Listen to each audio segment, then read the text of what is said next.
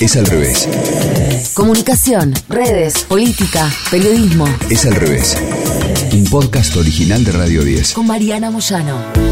Son como dos partidos, no dos partidos políticos, sino dos partidos deportivos. Se está jugando dos cosas absolutamente diferentes. Estos días fue cuando más se pudo palpar, fue directo. Y acá en Argentina, estas cosas suelen debatirse afuera y se nos pierden. Estos días ocurrieron acá.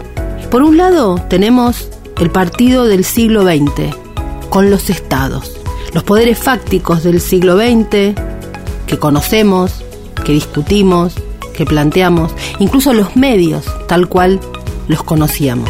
Todo esto previo al siglo de las TEC, de las corporaciones más poderosas de la Tierra, el siglo XXI.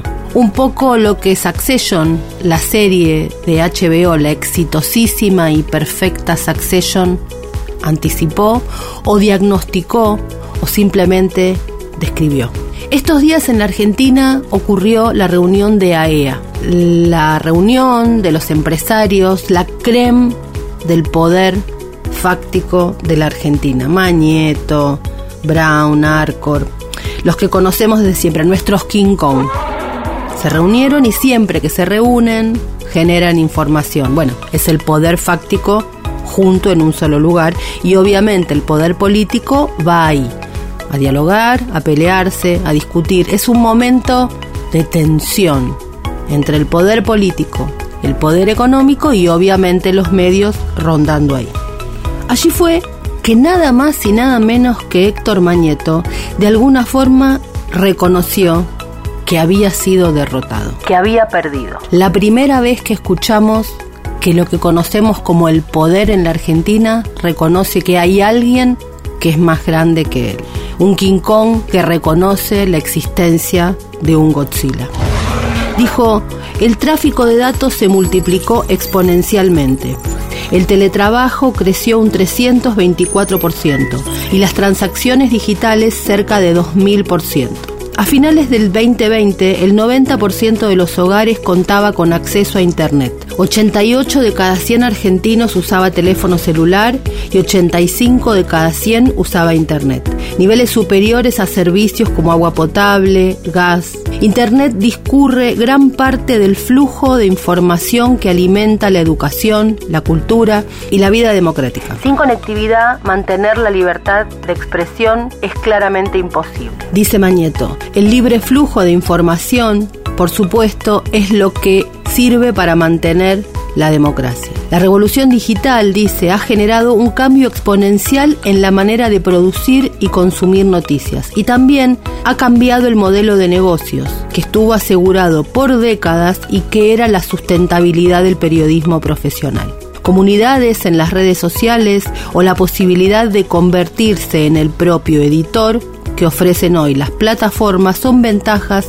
novedosas. Pero las mismas, dice, no reemplazan la búsqueda profesional de información. Hacer periodismo fue y es costoso. Tiene razón Mañeto. El desafío es ir encontrando un modelo de sustentabilidad global, porque resulta claro que la agenda pública de una sociedad no puede estar a merced de un algoritmo, de un diálogo de sordos, en un ecosistema que premia la viralización y las cámaras de eco. Sin dudas, la digitalización trajo nuevas herramientas para escuchar. El reto es no quedar atrapados en el ruido y en el caos de la desinformación que propone el algoritmo. Evidentemente está reconociendo que hay un poder superior que lo pasó por encima. Es al revés.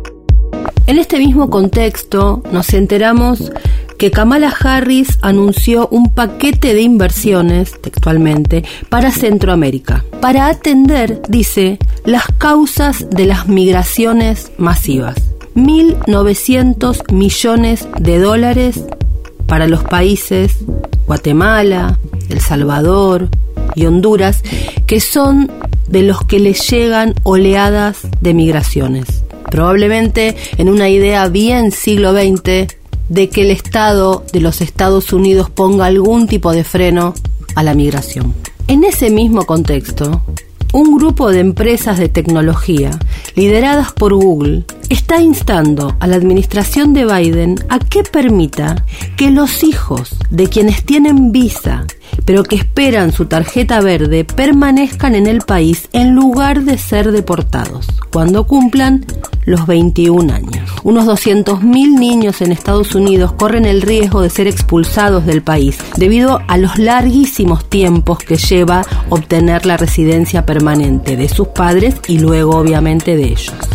Así fue que un grupo escribió una carta al secretario de Seguridad Nacional, Alejandro Mayorkas. ¿Quiénes firmaron esa carta? Google, Amazon, IBM y Uber, entre otras empresas.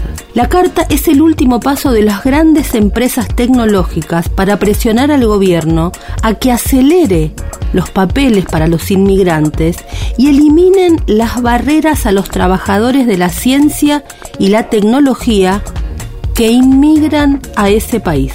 Google fue cofundada por un inmigrante y su director ejecutivo actual y muchos de sus altos mandos también lo son. Y ellos han sido especialmente los promotores de este tema. Dicen que no reformar el sistema de inmigración legal de los Estados Unidos dificultará que las corporaciones estadounidenses mantengan su ventaja competitiva y se aseguren de que la próxima generación de tecnología se desarrolle dentro del país. Algunos poderosos se encierran sobre sí mismos. Otros estados también buscan encerrarse sobre sí mismos. Sin embargo, los más poderosos, más poderosos incluso que los poderosos y que los estados, pretenden que se abran todas las fronteras, porque lo que les importa es el conocimiento y defender a esas mismas corporaciones que se han comido absolutamente todo. Hoy nos cuesta verlos, estamos muy todavía anclados al siglo XX. Probablemente lo que nos esté pasando es que estamos cumpliendo y nos está ocurriendo lo que nos deseó la famosa maldición china. Esa que dice que ojalá podamos vivir tiempos interesantes, que recibamos las atenciones de los poderosos y que se nos cumplan todos los deseos. Escuchaste Es al revés.